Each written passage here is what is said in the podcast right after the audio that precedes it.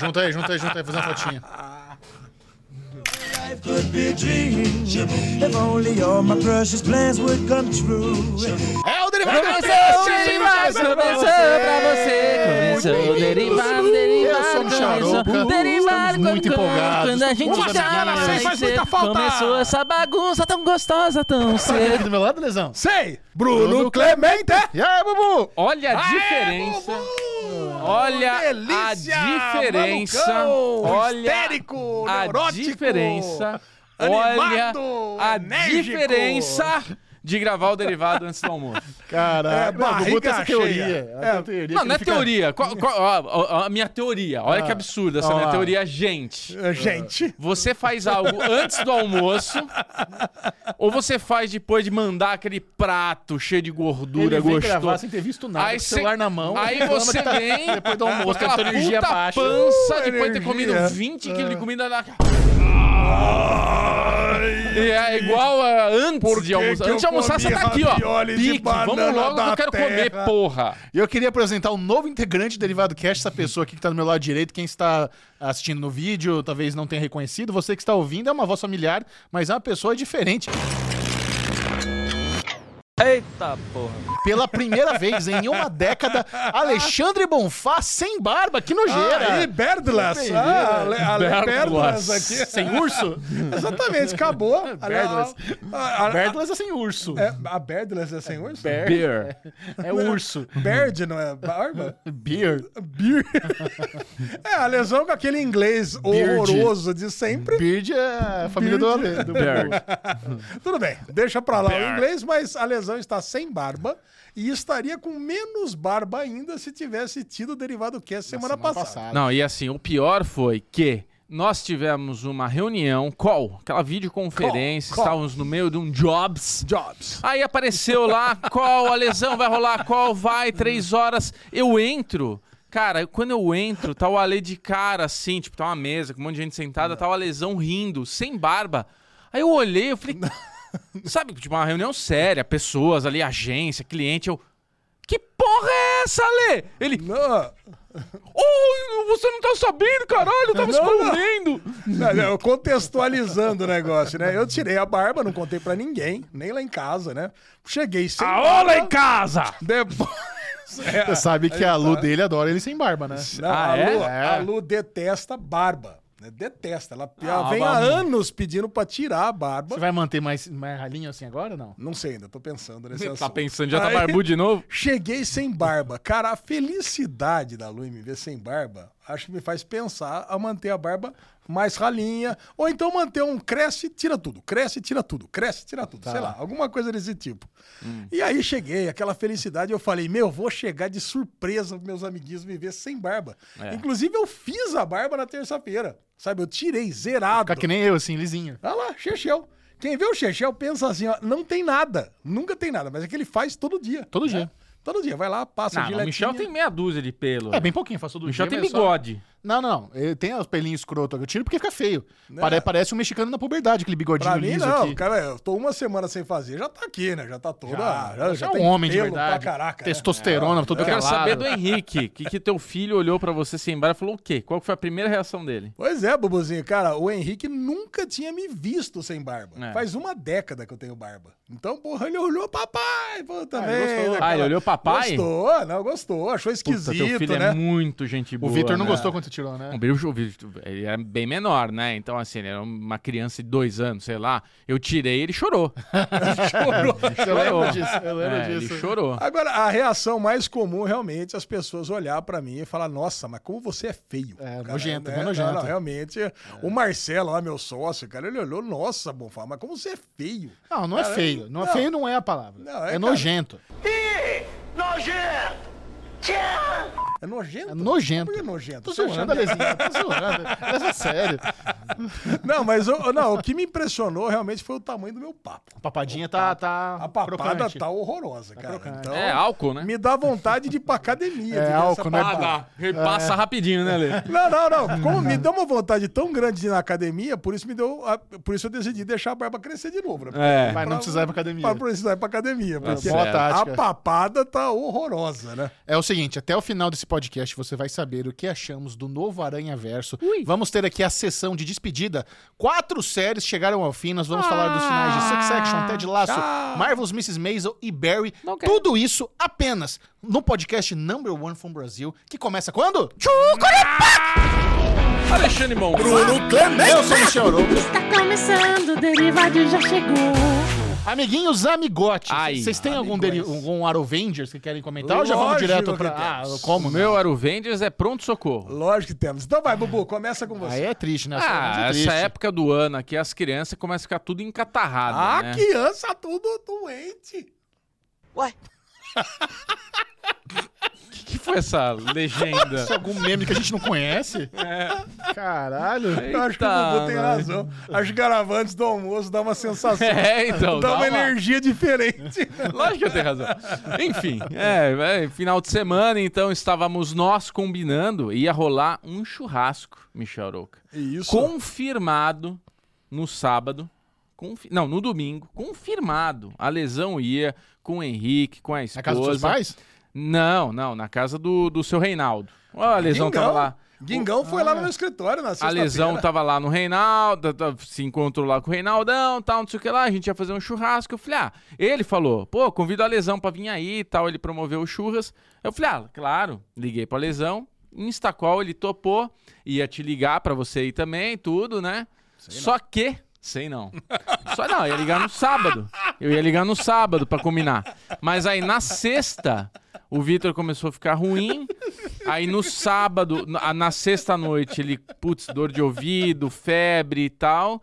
Aí no sábado, bora nós lá pro PS pra medicar a criança, tomar antibiótico, ficar fazer exame. Aí foi final de semana da alegria lá no hospital, fazendo exame de sangue, raio-x no pulmão e tudo mais. Sendo que a ideia era ir no domingo com a lesão, e aí é onde o Michel não ia topar, e com as crianças assistir o Aranha Verso. Então eu estou com o Aruvengers é, aqui e não estou com a pauta em dia porque eu não consegui ver Aranha Verso. Sempre, né? Padrão. Quem poderia imaginar? Cadê a empatia, ô filha da puta? Tô com filho doente, ô caralho. Porra, você acha que eu não queria ver a porra do filme do Aranha Verso? Filha da puta. começando Não tem filho, né, velho? Fica com esse saco oco aí, né, Ale? Que não sai nada daí. Aí eu que tenho filho, tá. é, caralho. Pronto, já Muito bom. começou com o saco louco. Eu queria compartilhar com vocês um Arovengers, uma história que assim, ah, o Bubu já deu uma palhinha, do- é bem parecido. A palhinha. A gente tem a nossa amizade, a gente tem nossos projetinhos que a gente faz, derivado cast, mas a gente também tem alguns trabalhos que são trabalhos sérios. O Alesão tem uma empresa gigante, nós temos uma produtora e às vezes a gente consegue converger as, Produtora gigante. a gente consegue converger os interesses e fazer trabalhos para outras pessoas. E nós estamos em meio a um trabalho muito grande, a um negócio que envolve muitas pessoas. O Bubu tá, é o cabeça aqui do nosso lado da, da produtora que tá tocando isso. E muitas vezes tem algumas reuniões que envolvem Bubu, a Lesão e outras pessoas, que é uma coisa séria. Verdade. Não é porque tá os amiguinhos na, na Caralho, reunião velho. que é várzea. Pelo contrário, é pra levar a sério, né? Aí nesse dia o Bubu tava nessa reunião, tinha umas cinco pessoas, tudo de galera de agência, lesão, cliente, negócio sério. E eu tava, no, eu- Bubu e eu, nossa, nossa, no escritório, nossa mesão um do lado do outro. É, tava com o meu computador aqui virado pra Isso, mim, é. com a câmera apontada pra mim, e o Michel tava do, Do meu lado, lado, fazendo não coisas. aparecendo, É, fazendo outras coisas, coisas. mas tá escutando tudo. Mas tô escutando, né? Aí daqui a pouco o Bubu começa a dar um, ele dá um exemplo lá. Contei a do- história do Play Center, do- que é a história calma, que eu calma, ah, que eu deixa eu contar. aqui. Porque o Bubu tava contando a história que ele entrevistou o fundador do Play Center, não sei o que lá. Aí nisso eu pensei, bom, deixa eu dar uma entretida nessa reunião, mas era pra ser uma coisa, uma piada interna, uma coisa Isso. nossa. Eu falei, como é que eu vou redigir um WhatsApp pro Lesão que vai pipocar na tela dele, ele vai ver ali com a tela bloqueada e vai rir, mas sabe, só pra dar uma descontraída na reunião, não é pra zoar. Aí eu mandei, peguei meu celular, escrevi, eu mandei um WhatsApp direto pra Lesão. Se eu ouvir Bubu contar mais uma vez que ele entrevistou o dono do Play Center, eu vou me matar. Mandei, send. Aí eu mandei. Aí nisso, na janelinha do Alê, você já vê, né? Você vê ele olhando pro lado, que ele deu uma bisoiada no WhatsApp, aí os dentinhos dele. Começa a querer. E ele não se segura, e ele começa a rir gostoso. Ele começou a rir. Aí uma, acho que a sócia da agência, lá não sei quem que era, né, Ale?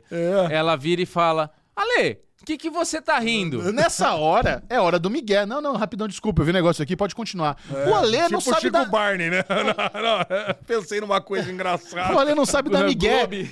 É da Globo. Ele- E ele, abriu o jogo, não, é que o Michel mandou aqui mensagem falando do Bubu vai se matar. Eu falei, porra, Alê, não é pra explanar, a reunião é séria. Não, aí É, o Ale é começa a contar. nossa. O Ale começa a contar a resenha. Eu falei, Michel, você não sabe. O Ale tá contando agora na reunião que você mandou a mensagem, não Aí, sei o que lá. aí vira a câmera pra mim, "Ah, desculpa, pessoal, vai. Eu imagino que era muita gente nessa reunião. Tinha uma, tinha umas 12 pessoas. Na nossa sala ali tinha umas 6, 7. Muita de profissional, E- mas cara. eu tava virado o celular pra mim também, né? Normalmente não fica, né? Mas eu queria que aparecesse. Esse- A hora que eu vi. Mas achei tão engraçado, porque no derivado passado, né? A gente tinha. A gente conversou justamente sobre o Play Center. Aí quando eu vi, eu me mato se o Bubu falar do Play Center mais uma vez. Não, cara, foi o bloco Que Vergonha, vergonha da semana, vergonha alheia. Foi eu olhando pra todo mundo e o Ale contando a história do dia que eu, não sei o que lá. Puta E você, que Alezinho, o que você tem pra compartilhar com a gente de. Ah, cara, eu gostaria de fazer uma propaganda gastronômica. Ei, Ô, importante, Ah, isso é mandar- importante. Mandar um sempre- salve aí lá pro Pitenca. Gostaria de mandar um salve aí pro Pedrão, que é o dono da, da, da Casa Bárbaros. Casa Bárbaros é um bom nome, né? Mandei pros amiguinhos aqui um vídeo da Casa Bárbaros lá em Joaquim Ah, Egídio. sim. Cara, e merece, né? Porque, Parecia porra, cara, a fazenda da churrascada lá. Como é que é? Parece Fazenda Churrascada. Fazenda que, ah, Churrascada. que, aliás, eu fui também na semana passada, de novo. Cara, e agora esses, essas churrascarias landscape, assim, que agora estão na moda. Cara, Chama churrascaria Landscaping. Não, landscape é porque são gigantes. Não, o Ale, assim, cara, o super- Ale, ele tá exatamente aqueles vídeos Insuportável. insuportável. Pior pessoa pra ser cara. rica no mundo, cara. Nossa. Desgraçado. O que, que você falou que a gente ia ter que fazer hoje, Ale? Que chegou mais cedo? Não, eu vou chegar mais cedo, que daí a gente prepara. Ah, lá um- o briefing da Landscape. deep, isso não é sei do o que lá. lado, da Deep Learning. do É, não um deep lá. learning, Ele, toma, ele toma vinho Senhora. na velocidade que toma cerveja. Cara, eu vou falar pra você, mas essa- esses lugares de comer carne, defumadas e coisa e tal, gigantes, né?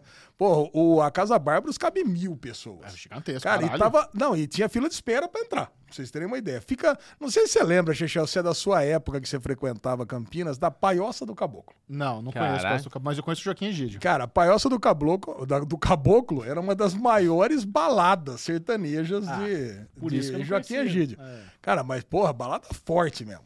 Da pegada mesmo. Da sua época de solteiro, você ia lá, filho chora e a mãe não escuta, sabe aquele negócio?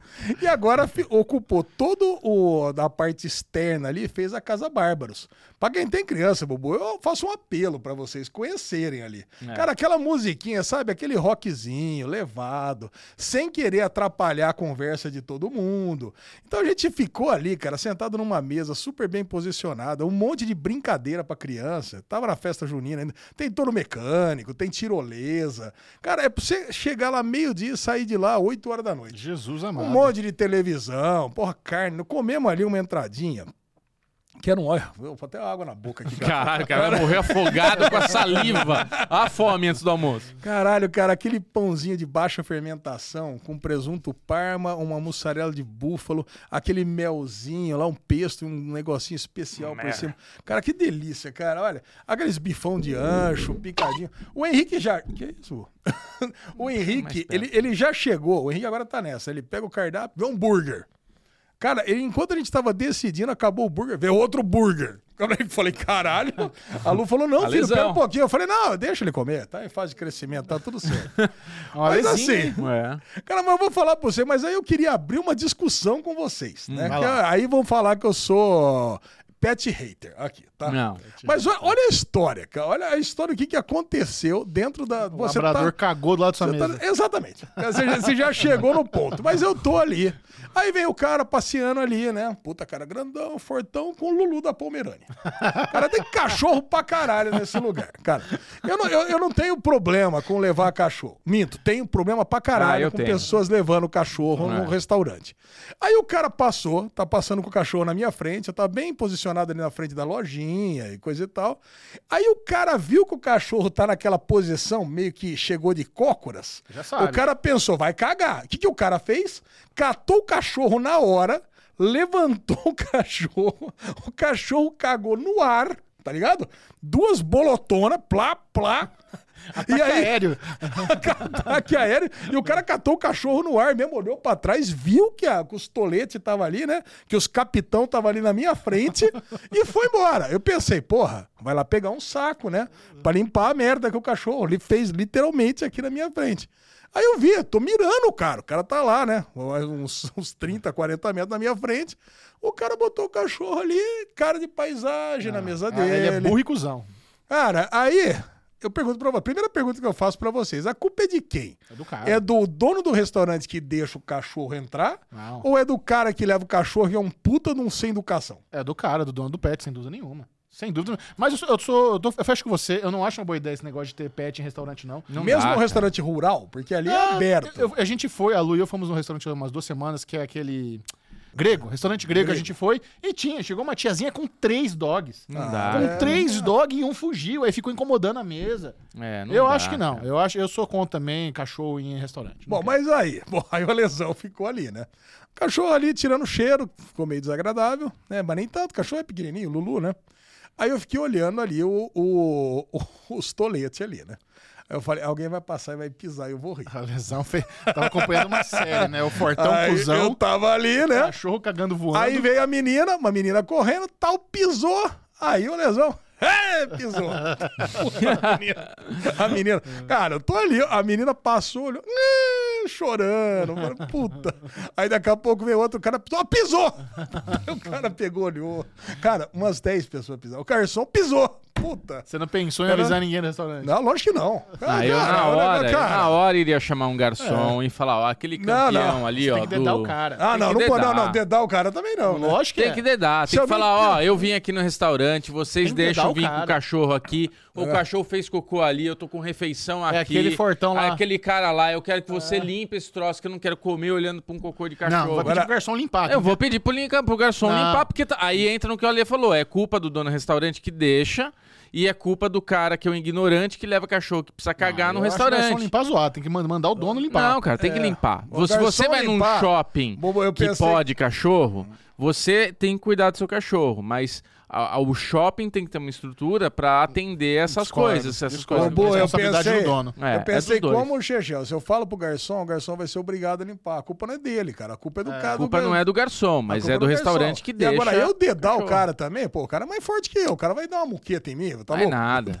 Não, mas Agora, agora anônima. o final da história é, o- é a questão kármica, né? Aí vem um cara, tá na minha frente ali também. A Lu foi ver o, Henrique brincar no touro mecânico. Aí vem um cara, um músico, um gordo, inclusive, bem gordo. Tava carregando. Tava carregando os instrumentos dele ali na, na, na minha frente também, né? Eu tava num lugar bem gostoso ali que tava, dava pra ver toda a movimentação. Passando com aquele carrinho. E tinha uma, uma muretinha ali, cara, que ele, ele, o, o instrumento parou. E eu não sei porquê, nesse momento, eu falei, pô, eu vou ajudar o cara. Acho que é empatia, né? né? Tava lá, somos iguais, né? Certo. Estamos ali, vou ajudar o gordo, né? Já que sou gordo, então vou ajudar o gordo. Adivinha, eu fui lá ajudar o gordo, pisei na merda. Puta que pariu, cara. Pô, eu achei que o karma ia ser que o cara do cachorro Ou tropeçou com o seja, cachorro. não tem boa ação que não tem punição. Mas, Cara, mas que bosta. Ah, tá, verdade. Você a ajudar bosta o do cara. Eu fui Ah. ajudar o cara, caralho. Eu ajudei o cara, carreguei o Tem boa negócio, ação levantei. Que não tenha É, punição. são, são de tão Não, famoso. caralho, Caralho. cara. Eu falei, enfim. Essa é a história. Esse era o. Rangers da lesão. Excelente, Não tem moral da história. A É gente, nenhuma. a gente fica aguardando agora a próxima, próxima reunião com o cliente. Ó, a lesão vai chegar. Vocês conhecem o Bruno? Que Bruno? Aquele te comendo no Fiat Uno. Que isso, gente? Vai ser assim já. Abraço da reunião. Vamos então. ai. Maratona Despedidas chega ao fim depois de quatro temporadas da maravilhosa Succession. E os amiguinhos aqui amam essa série. Foi uma das produções mais aclamadas aí que tivemos na- nas últimas semanas. Dez semanas para descobrirmos quem se tornou o sucessor. E Alexandre Bonfá, eu te pergunto, você está feliz com essa conclusão? Evidentemente, Você ganharei. acertou. Ganharei o almoço! acertou, verdade. Ganharei o almoço! Ale, McDonald's, Vamos no caralho. fogo de chão hoje. Acertou. A lesão sabia que Tom ia acabar sentadinho ali na sabe sua qual foi a maior pista que o Tom seria o... o- Sei. Qual? King Lear. Não? Não? Ele usava Samsung, era o único. o vilão sempre usa Samsung. O vilão sempre Todo usa. mundo usava iPhone, ele era o único com Samsung. Eu pensei que você ia falar do King Lear, né? Não. Que eu li sobre isso. Mas é, baseado no Rei Lear. Baseado É. no King Lear coisa e tal. Não, é muito melhor o lance do Samsung. Samsung. Cara, mas é. Succession vai ficar pra história, né? Como uma puta de uma série, né? E eu, eu ia até fazer uma brincadeira falar que eu não gostei do final, só pra ver a reação, mas. Não conseguiu. É Foi tão bom melhor. que você não conseguiu. Eu não consegui fazer essa com piada. É. Eu acho que ia me entregar aqui na, na, na risada. E você, Bubuzinho, que ficou envolvido, dirigiu, produziu aí o melhor podcast, podcast mais ouvido do Brasil de Succession. Cara, não- Durante dois meses e meio. Pois é, privilégio, né? Poder fazer parte desse podcast. Oh, e, podcast. e ser a pessoa que estava por, na frente das câmeras, não por trás das câmeras, no, no podcast que foi sobre o principal episódio, que foi o episódio da morte do Logan, É. né, cara? Que eu acho que foi o melhor episódio da série, né? Não foi nem da temporada. Mas é isso, cara. Succession é uma lição de casa pra qualquer pessoa que goste de cinema, que goste de história, de narrativas e tudo mais. É uma série que você começa a primeira temporada achando boa, você vai pra segunda temporada achando foda demais, vai pra terceira, quarta, assim, com o céu na lua, né, cara? Aquela coisa assim absurda. Eu só discordo porque não gostei muito da primeira temporada, mas o resto é. É, então, a primeira temporada eu acho que é aquela temporada que você vem com barreiras. Acho que quem nunca viu Succession cria barreiras pra não ver Succession. Ah, eu não quero ver mais uma historinha de milionários que ficam brigando por herança, por não sei o que lá. Só que na hora que você começa a assistir, você vê que tem muito mais na história. Fora que os personagens evoluem de tal forma, cara, que no final dessa jornada que a gente teve, cada um tem cada característica tão importante, tão foda assim, que você fala, caralho, mano, como, como foi foda. Tanto é que agora a gente vai ter a premiação, e uma das coisas que o Michel e a Carol sempre falaram é como vai ser difícil dar prêmio, porque qualquer um de Succession é merecedor de um, de um grande prêmio. A Shiv, o Roman, o Ken, o, o, o principal, o Logan. Cara, é muito difícil. Até o irmão dele, que fez ali o. A, a concorrer à presidência, teve seus momentos que a gente praticamente não viu ele é, é, na tem- nas temporadas, mas nessa daqui ele aparece bastante. Então, assim, cara, é, um, é, uma, é, uma, é um produto que hoje tem no catálogo da HBO, que você falou, né, Michel? Que foda a HBO ter isso no catálogo dela. Que, que privilégio você assinar a HBO e falar, eu vou assistir Succession do começo ao fim, sabendo que é uma série que só sobe. Ela começa ru- médio ali, vai evoluindo, evoluindo e acaba. Você fala, porra, parabéns, velho. É, esse é um valor que todo streaming precisa entender, cara. É. Você ter uma puta obra completa no seu catálogo tem um valor muito importante. É impagável, Muito, muito cara. importante. Impagável. E, Alesão, eu te pergunto, setembro tem o M, três atores de Succession vão concorrer na categoria principal. Brian Cox, Kieran Culkin e Jeremy Strong. Quem vai ganhar? É, eu acredito que vai ganhar o Kieran Culkin. Mas eu gostaria que ganhasse o Jeremy Strong. Cara, o Jeremy Strong, ele deve ser complicado de trabalhar com ele, negócio do método, não sair do personagem, mas como o cara é bom, velho. É. Eu Puta gostaria merda. que ganhasse. Quem, e você? Você gostaria que ganhasse quem e acharia que vai ganhar quem? Eu, eu tô apostando duplamente, tanto quem eu acho que vai ganhar, quem eu queria ganhar é o Kieran Culkin. Nessa É, eu Ah, também é? acho. Eu acho que o Jeremy Strong, ao longo das quatro, quatro temporadas, ele, ele é mais sólido. É. Mas eu acho que o Kieran Cox sobressaiu na quarta. Nessa É. quarta temporada, acho que ele foi melhor. Concordo. Aquela cena lá do que eles estão enterrando o pai e ele não consegue dar o speech dele, o discurso, e ele quebra, e ele pergunta: ele tá aqui mesmo no caixão, a gente não pode tirar ele do caixão, cara. É, aquilo, aquilo lá ali é foi- incrível. É, mas o Incrível. discurso, Isso é um- do, o momentos. discurso do Living Up lá do, do Ken é foda pra Demais. caralho. O discurso O do Living Strong, Up cara. foi muito bom, mas é isso que o Michel falou. É, o, o- a gente teve o Roman, né? Em vários episódios falando que, beleza, já, já passei pelo luto, já entendi, não sei o que lá. Só que ele era aquele clássico caso de quando você perde um ente da sua família e não cai a ficha. E na hora que aquele caixão estava na frente dele, que ele estava confiante de fazer um discurso, já falando, ah, agora a Chibi chora, agora o Ken vai fazer tal coisa. Ele já estava com tudo planejado na cabeça. E na hora que ele vê aquela aquilo na frente dele, ele entende que aquilo é uma realidade nova na- e ele desmonta. Cara, aquele episódio foi um episódio que eu não chorei, mas eu senti toda a emoção de um choro. Eu praticamente chorei, eu não, não, não escorreu uma lágrima, mas- eu senti toda a dor dele ali. E eu acho que é isso, é isso que, é isso que faz você merecer o M. A Chive, eu tive a mesma sensação quando eles, eles falam pra ela, ó, o cara tá morrendo, o papai tá No morrendo, eu não três, sei né? se ele tá vivo se ele tá morto, eu não sei o que tá acontecendo, toma, fala com ele. Pode ser a última chance que você tem. Não, eu, eu não quero esse telefone. Tipo, não me passa assim. O que que tá acontecendo? Alô? Pai? Não, não quero. Tipo, aquela interpretação dela também é muito merecedor de Emmy. Então, assim, quando você consegue ter essas sensações todas numa cena, ela é merecedora de um prêmio, cara. É foda. E- Então, e- assim, Sem foda, dúvida. os E- dois. E, tem uma parada também que é muitas pessoas, mas muitas pessoas estavam contando com o suicídio do Kendall. E e- esse sentimento que as pessoas tinham, que no final das contas o Kendall ia se matar, ele é muito real porque depois foi revelado que na cena final, quando o Kendall está lá, ele perdeu, perdeu a porra toda, tá lá contemplando o oceano com segurança do pai, tem um take que o ator gravou, que não estava escrito, onde ele vai em direção ali às grades pra pular no mar e se matar. Diz que até que o diretor ficou. O que, que tá falando? Não tava combinado. Foi, foi um negócio do ator. Ele se- isso, que, isso que é foda do Jeremy Strong. O cara Caralho. sentiu que o personagem Queria tinha, se matar. tinha morrido. É. Ele não se matou, mas ele morreu. Porra, o ator quase se matou. Não, ele ia fingir que dá um diante só. mas Caralho. assusta a produção, não tá combinado. Você viu o ator indo em direção à grade pra pular caralho. na Bahia de Nova. Segura ele! Olha, seria um caso único na história das séries, né? O ator se matar. Bom, beleza. Aqui, eu tô tão envolvido com o personagem que eu mesmo vou me matar. Pronto, foda-se. Seria o, o caso Caralho. do método mais drástico da história mesmo. Cara, mas a gente tá falando de interpretação, né? Aí o Michel pode falar também que tem aquela cena onde só falta a Chive votar e ela levanta e sai. Não, eu preciso de um tempo pra respirar, eu não sei o que eu faço.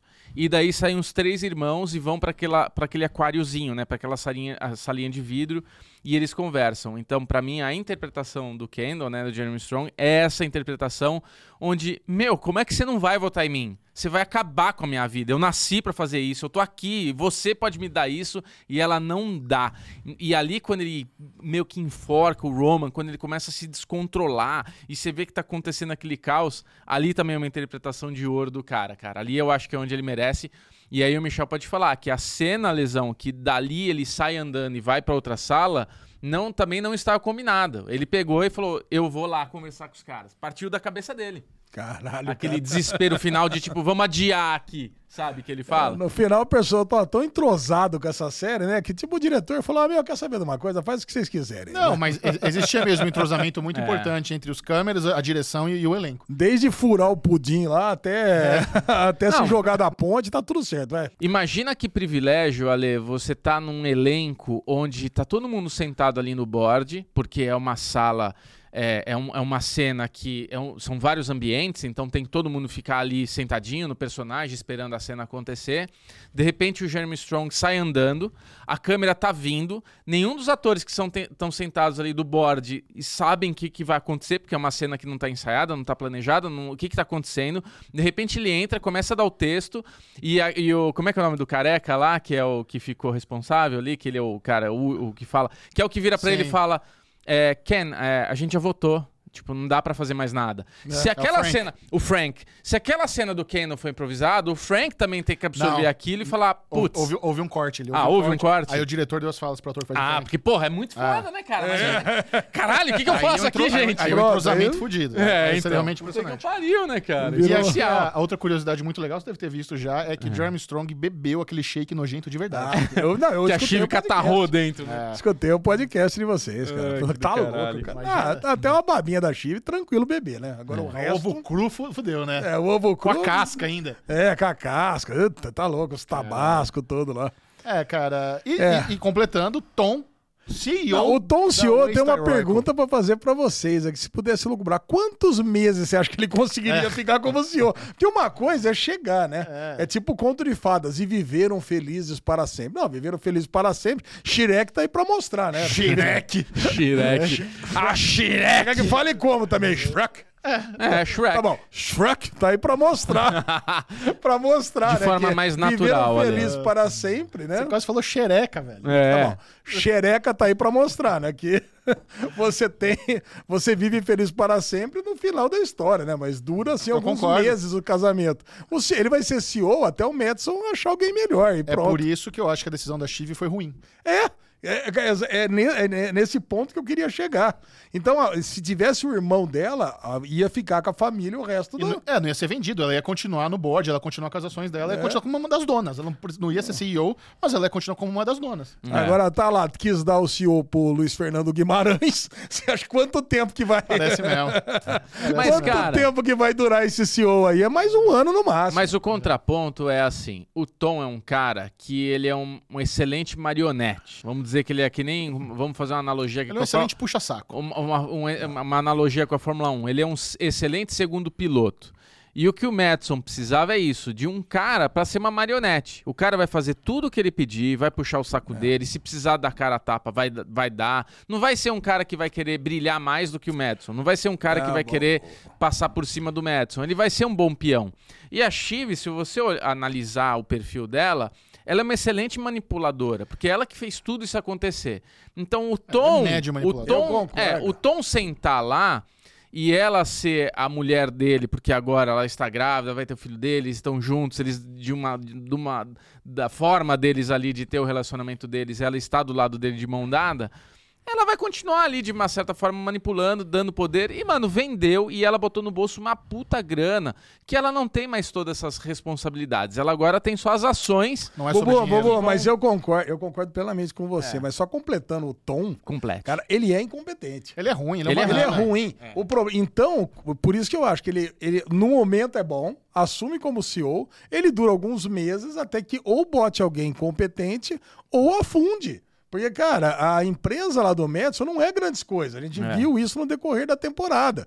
Então, ele ou vai vender para tentar capitalizar em cima da compra, É. fazer uma intermediação de negócios ali, ou então ele vai ter que botar alguém competente no lugar do Tom. Então, a escolha da Chive foi péssima. Eu acho. É. Então, acabou. É isso E mesmo. o que, que vocês acham do salário anual do primo Greg de 200 mil dólares?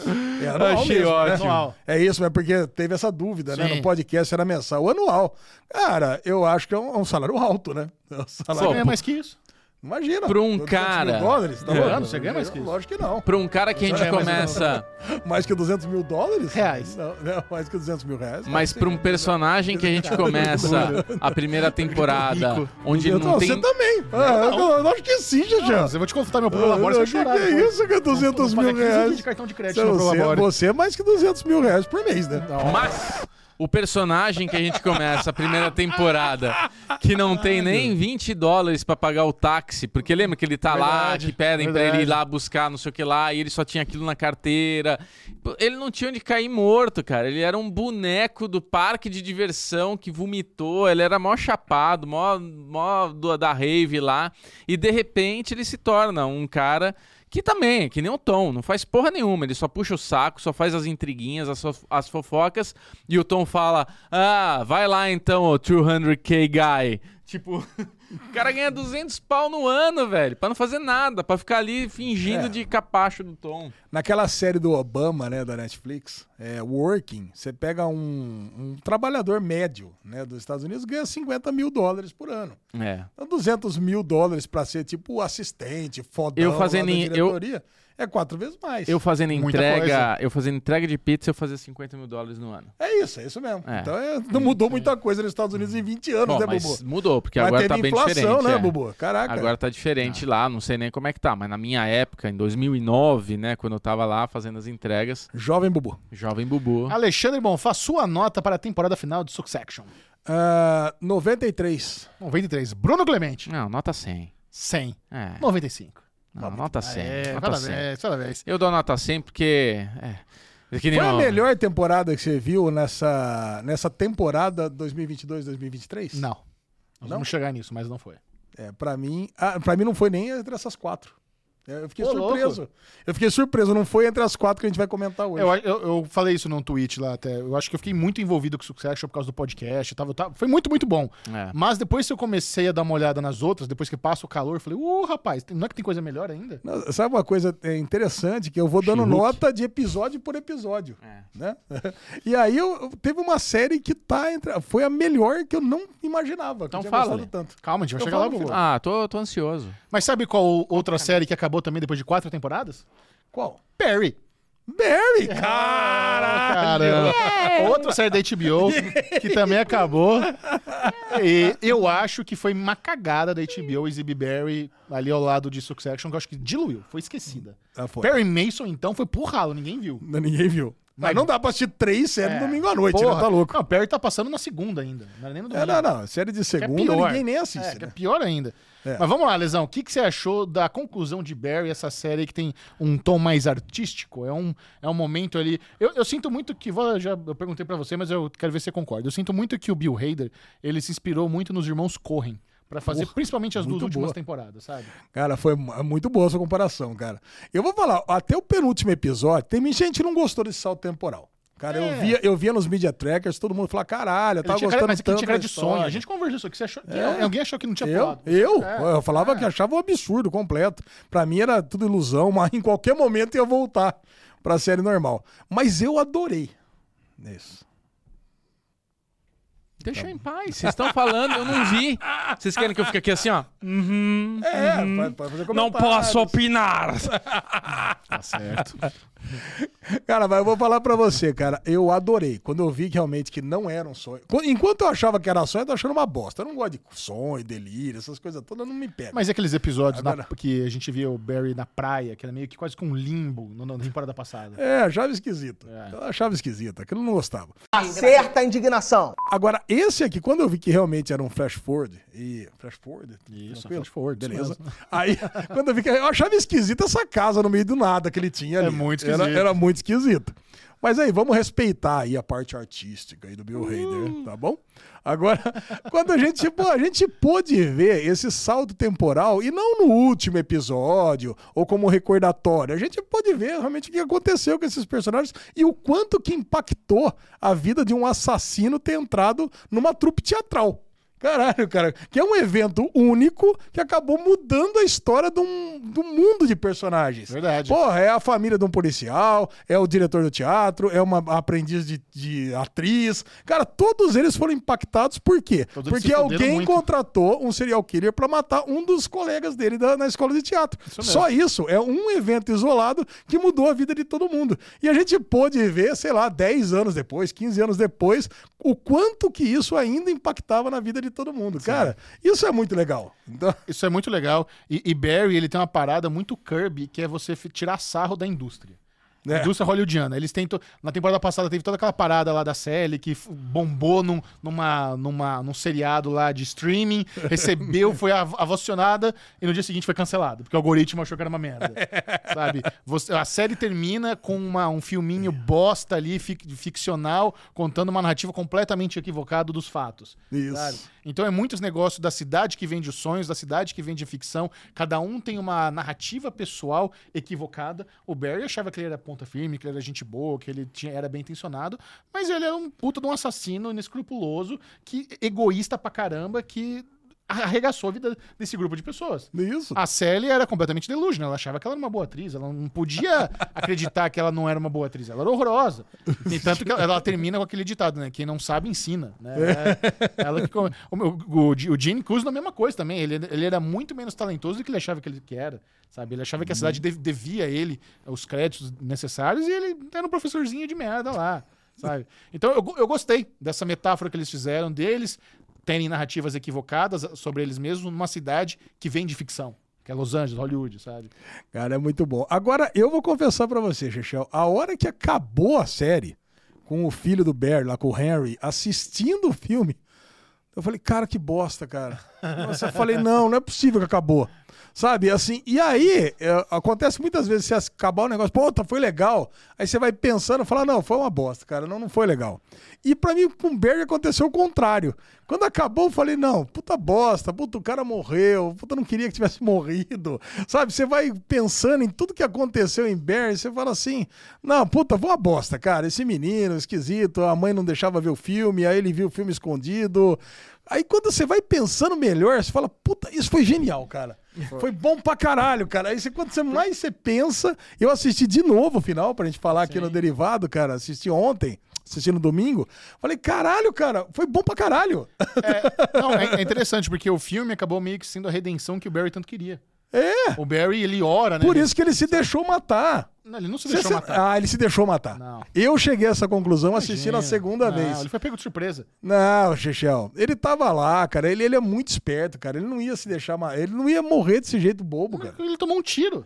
É, porque. Mas ele não. Ele tava se. de- ele tava tomando um risco. É, desnecessário. Não. Ali indo na casa do Kozuno, sabendo que o Kozuno queria matar ele. Cara, então ele, pra mim ele foi lá querendo morrer. Nossa, eu não vi porque. isso. Ah, eu vi isso aí. Pra mim ele quis morrer porque ele sabendo que a morte dele ia ser a redenção póstuma dele. Puta merda. Cara. Acho que você tá sendo muito altruísta. Você você acha que sim? E. Você viu que o nome do episódio é WOW. W-O-W. wow. Isso. Sabe por quê, né? Não. Porque é a última palavra que o Barry fala. Ele toma tiro no ombro, ele senta e ele fala, oh, wow. tem até tem um edit na internet muito bom que a, a, a série acaba ali, com ele morrendo. É, Ele toma um tiro, aí alguém colocou lá uma edição onde entra escrito Barry e a musiquinha. Tan, tan, tarana, tan. Nossa, eu falei, fiz a musiquinha completamente equivocada do que é a música de Barry. né? Mas muito boa montagem. Bota aí pra gente, ó, editor, o mo- final de Barry com ele tomando um tiro na cabeça e subindo os letreiros. You should call the cops. The cops? I'm gonna turn myself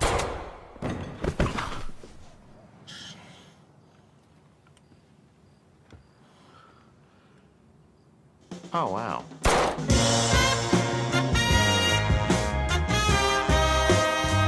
Cinema, cinema. Eu achei que o final de Barry ia ser igual o final de Sopranos. Porque aí você vê que vem uma tela preta, né? Quando ele leva o tiro, tum, acabou. Eu Falei, caralho, vai acabar assim, não acredito. Mas é isso que a galera queria que acabasse. É, Ali. ali, acabava tudo, né? É. Ah, mas aí a gente perderia o filme. Porra, o filme que eu não gostei da primeira vez que eu assisti, que eu adorei a segunda vez que eu assisti. Cara, é, é mais uma série que vai ficar pra história, cara. Como uma das Concordo. melhores séries de, de comédia da HBO. Ó. Sua nota para a temporada final de Barry. 92. 92. Vou dar. 85. Caralho, foi muito ruim pra você. 85? Vocês- Mas de onde vocês tiram que 85 é ruim, gente? Caralho. Cara, não, mas, mas você tá assistindo, Você tá esquecendo. Tem algumas vídeo. cenas que eu queria comentar aqui especificamente, talvez pra aumentar um pouco Você nem nota. viu, cuzão? Não, a, a cena, vamos lá. Deixa eu ler, deixa eu Eu- ler. eu- eu- a cena que o, que o Corvo, que o, Ah. o Filks, sai da prisão bombado, não tá tatuado. bombado. Tá bombado, cara, tá bombado. Tá gordo igual. Não, pra mim ele tá bombado, camisetinha regata. ele cata, pega a mina da, da, da Blockbuster, senta no conversível. Cara, mas eu, eu achei Ah, tão é sensacional. Gente nem do Hank, que é o melhor personagem. Não, o Hank. Não, eu vou falar do O Hank, quando decide explodir a casa, vai com lança. Muito bom. Com lança fogo. Vou botar uma cena que o cara vai. O Hank, você sabe, né? O Sim, careca, sem sobrancelha, sem nada. Ele vai com lança foguete pra explodir a casa do cara. Aí ele para o carro, no- tipo no- na, na, colina. na- na colina, pega o lança foguete, chum, aí aparece o lança foguete errando a casa, cara. Uh! Só que aí tá, pô, tem 30 caras lá, me- metralhando o cara, o cara vai tentando fugir. Aí, pô, a câmera tá parada. Aí o cara tentando fugir, aí o motorista é acertado, ele sai do carro, rola e consegue fugir ao mesmo tempo. Só que antes disso ele fala assim: não, manda outro. Aí o cara falou: não, só tem um lança foguete. Você falou pra economizar. Você falou pra economizar. Falei, não, pra economizar aqui, no lencinho, na água, no, negócio. escritório. Não, não lança foguete, que eu vou destruir a casa do cara. Cara, tem, e- iguais a essas duas cenas, cara, tem muitas cenas, cara, sensacionais dessa Você gostou temporada. que o, que o Hank terminou de mão dada com o amor da vida dele? Cristobal, cara, Bonitinho, muito né? bom. Não, aquele tiroteio de 5 segundos que morre todo mundo. Você viu né? de onde veio a granada? Não, Você não, mas você tem uma gra- A galera se mata, É? ó, daqui a pouco estoura uma granada. Você não viu de onde veio a granada? não. Cara, eu achei que a granada tinha vindo de cima, né? Alguém É? dropou ali nos últimos. Mas se você olhar com atenção, tem os dois caras ali no fundo da tela. Aqui no começo da tela, tem um cara que ele abre o paletó, tira a granada, ele tá deitado no chão, ele tá morrendo. Ele tira a granada como se fosse um- uma caneta big da dentro do paletó e joga nos caras. ele tá aqui no começo da tela, velho. Eu falei, não, eu fiquei puto, de onde veio essa granada? Aí eu voltei, prestei atenção, falei, nossa, tá o Zé Ruela aqui morrendo, tirando de dentro do paletó a granada. Não, vou ter que ver essa cena de novo. É muito bom. Cara, então tem muitos episódios muito bons. O episódio que nem aparece o Barry lá, que é só o, o Hank matando todo mundo no silo ali. Cara, a cena- Cara. essa cena foi tão angustiante pra mim. Porra, foi muito Os foda. caras mergulhando na areia, a câmera descendo, ficando tudo preto, você não conseguindo ver os caras respirar. Eu falei, nossa, mano, que cena angustiante. Cara, é- cara, é muito bom. Essa. Pra mim foi a melhor temporada de, de, de Barry. É, ah, teve aquela, ah, aquela temporada que teve o quinto episódio da menina demônio lá. Pra É mim foi o melhor. Cara, esse foi o melhor episódio de É, Barry. concordo. mas essa foi a melhor temporada. Cara, e muito bom. Por isso 92, cara. Excelente. Porra, muito bom. Bom, vamos trazer o Bubu de volta pra conversa. Nós vamos fazer aqui uma quebra na- nas despedidas. Vamos falar de um lançamento, porque depois de muito caos, muitas, muito alarde, chega a HBO The Idol. Ah. a nova produção em parceria de Sam Levinson, o mesmo criador de Euphoria, com o músico The Weeknd. Essa série, ela foi é, exibida há um mês atrás para as pessoas do- que estavam no Festival de Cannes e ela foi destruída, destruída pela crítica especializada. É mesmo? As pessoas falaram que é uma bosta, que é uma visão é, machista, de fetiche, porque são homens que escrevem para uma menina é com uma coisa completamente equivocada, nojenta, suja. Bruno Clemente, o que, que você achou quando você foi lá e deu flame? Play Eu não sabia in dessa. The Idol. Eu não sabia dessa polêmica toda. Não, o Bubu chegou aqui né, ontem no escritório, né? Eu falei, e aí, você viu The Idol dele? The Idol? O que, que é isso? Não, fiz assim. The Idol. Eu já achei que era algum reality show merda, né? The Idol. Não, para pra pensar o quão absurdo ele falar isso na segunda-feira. A gente tá o final de semana inteiro falando da série no nosso grupo. E ele participando das conversas. Não, não tava Mais participando. absurdo do mundo isso. A única coisa que eu participei é que uma hora eu vi o Michel lá. E aí, Bubu tá cagando pra nós? Lá. Aí o Alesão. Não, o filho dele tá doente, tá? O Michel. Ah, não sabia, foi mal. Beleza. Mas é que é isso, eu tava, na- tava na missão de cuidar do filho. Mas quando, quando falaram de ideia, eu esqueci completamente. Eu adoro esse exposé. Eu, eu tava completamente fora do ar mesmo com The Idol, não lembrava. Aí o Michel falou, eu achei que era um reality, zoei ele. Falei, "Pff, imagina, vou ver The Idol. O que, que é essa bosta? série. Ele, Tá achando não, é aquela American série e Idol." tal, de, é, de eufória. Falei, ah, caralho, não vi. Aí a, a gente tinha terminado de tomar o café da manhã, fizemos o que tinha que fazer. Na hora do almoço eu dei play. E, cara, eu, eu assim. Eu entendo que não é um primeiro episódio excelente. Não é um episódio que acontece coisa pra caralho. Mas assim, eu tenho uma perspectiva, quando vejo episódios dessa forma, de tipo, não, calma, deixa eu dar mais chance, porque é, Senhor dos Anéis, eu, eu sinto que é um pouco disso, assim, é uma série que não tá com pressa. Depois vocês zoam.